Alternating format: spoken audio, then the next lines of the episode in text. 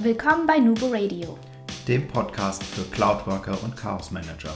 Mein Name ist Nadja. Mein Name ist Markus. Wir sind die Nubo Workers und das ist unser Podcast. Du wolltest schon immer wissen, wie andere Firmen Cloud-Technologie einführen und wie man das App-Chaos in den Griff bekommt? Dann bist du hier genau richtig.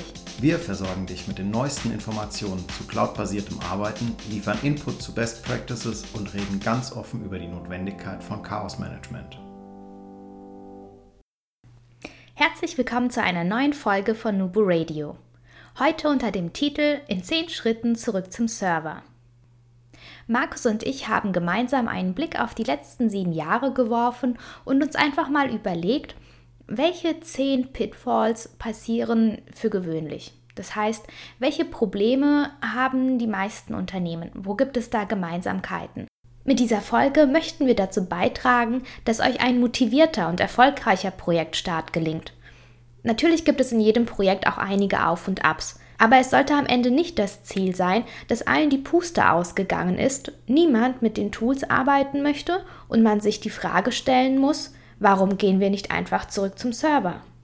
Und ganz wichtig, nehmt die Punkte bitte nicht allzu ernst. Das ist auch keine Kritik. Solche Fehler bzw. solche Punkte sind uns immer wieder überall begegnet. Das heißt, es gibt schon einen Grund, warum so etwas passiert. Deswegen lasst uns einfach gemeinsam das Ganze mit ein wenig Humor und ein wenig Sarkasmus betrachten. Fangen wir mit dem ersten Schritt an. Jede App bekommt ein eigenes Team, ein eigenes Decision Board und eigene Ziele. Das ist ja schön und gut. Schließlich ist die Cloud-Welt bzw. das Potpourri an Applikationen und Möglichkeiten sehr vielseitig. Leider treffen wir immer wieder die Situation vor, dass die Teams nicht miteinander reden, das ganze Thema nicht ganzheitlich betrachten, somit versuchen, ihre App als besonders wichtig zu positionieren und jede Entscheidung damit viel zu lange dauert. Die Leidtragenden sind dann für gewöhnlich die Mitarbeiter, die warten und warten und warten. Das Unternehmen, das auch an dieser Stelle somit eher langsam vorankommt in der Digitalisierung. Und natürlich auch die Anwendungen selbst, beziehungsweise deren Qualität. Denn bis das Ganze endlich einmal im Unternehmen eingeführt worden ist, steht wahrscheinlich schon die übernächste Version zur Verfügung und das Ganze fängt von vorne an. Nummer 2. Die Meinung und Akzeptanz der Mitarbeiter ist zweitrangig.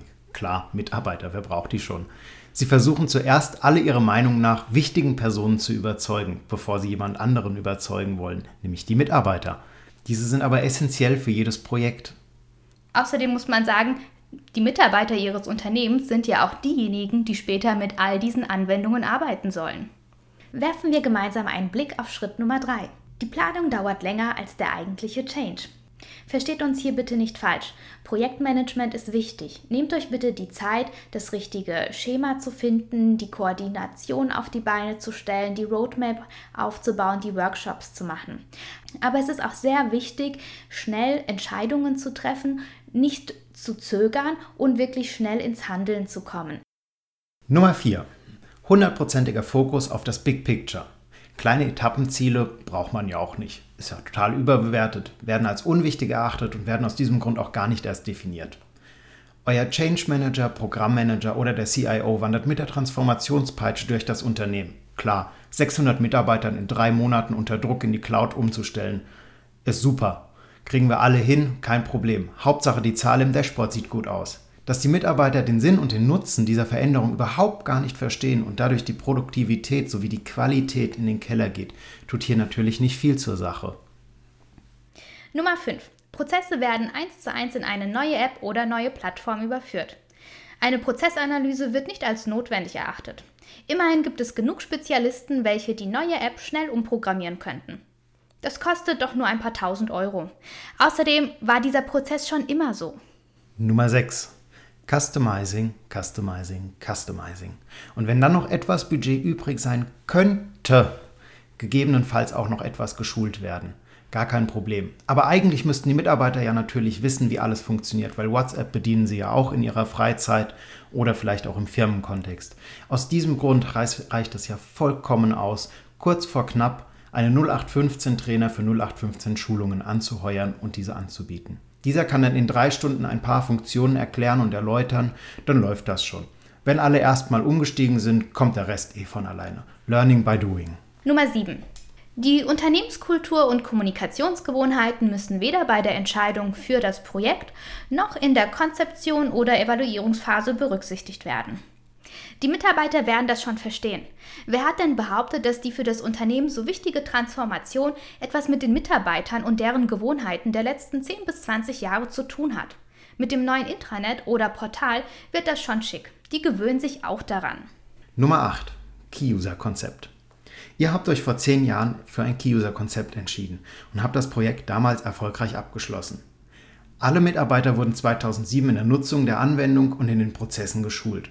Klasse, das freut uns für euch. Habt ihr damals richtig gut gemacht. Aber einmal im Jahr trifft man sich zu einem Key-User-Meeting und spricht über belanglose Dinge. Auffrischungskurse für neue Apps wurden seit der Einführung nicht wirklich überarbeitet oder gar angeboten. Die Key-User sitzen auf ihrem hohen Thron und wollen die Komfortzone natürlich nicht mehr verlassen, die sie sich erarbeitet haben, allerdings vor zehn Jahren, auf einem Stand von vor zehn Jahren. Dafür bin ich nicht zuständig. Hm, Zeit für ein neues Key-User-Modell. Kommen wir zu Schritt Nummer 9. Zu kurz gedacht und unrealistisch geplant. Mensch, ihr startet jetzt bestimmt super motiviert in das neue Jahr und denkt wahrscheinlich, ich nutze gleich das erste Quartal, um eine neue App einzuführen oder nein, lasst uns einfach sogar den Change einleiten. Dieses Jahr schaffen wir es. Für gewöhnlich passiert dann Folgendes.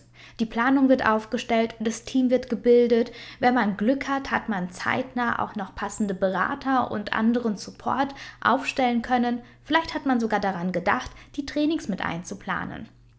Wenn ihr euch ein solches Ziel gesetzt habt, in einem so kurzen Zeitfenster solch ambitionierte Ergebnisse zu liefern, dann dürft ihr euch nicht darüber wundern, wenn die Mitarbeiter in der Kaffeeküche sich darüber austauschen, dass sie sich nicht mehr zurechtfinden, nicht wissen, wo was liegt und vor allem, wann sie welche App verwenden sollen. Kommen wir zu Nummer 10. Null Konsequenz und fehlendes Verantwortungsbewusstsein. Ganz nach dem Motto, das war so angedacht, aber niemand arbeitet mit der App. Warum sollte ich den ersten Schritt machen? Ich fange an, damit zu arbeiten, wenn die anderen das tun. Das Ergebnis, jeder wartet auf jeden, alle warten aufeinander. Und wenn sie nicht gestorben sind, dann warten sie noch heute auf den Post in Yammer, auf die News im Intranet und auf den Beginn der modernen Collaboration im Unternehmen. Das waren die zehn Schritte, wie ihr wieder zurück zum Server kommt. Wir hoffen, ihr habt euch vielleicht gar nicht oder im Optimalfall nur bei ein oder zwei Schritten wiedererkannt. In der nächsten Folge verraten wir euch die zehn Schritte, wie ihr auf jeden Fall aus unserer Sicht einen erfolgreichen Start hinlegen könnt. Wir mussten mindestens ein wenig schmunzeln und hoffen, das war auch bei euch der Fall. Ja, wenn euch das gefallen hat, dann gebt uns doch einfach ein Rating. Wir freuen uns sehr über jede Bewertung im iTunes bzw. in der SoundCloud. Ihr dürft uns sehr gerne auf unserer Instagram-Seite oder in Facebook besuchen. Das Ganze verlinken wir euch in den Show Notes und wünschen euch dann heute noch einen schönen Tag. Und denkt immer daran, Kollaboration beginnt nicht mit der Technik, sondern im Kopf.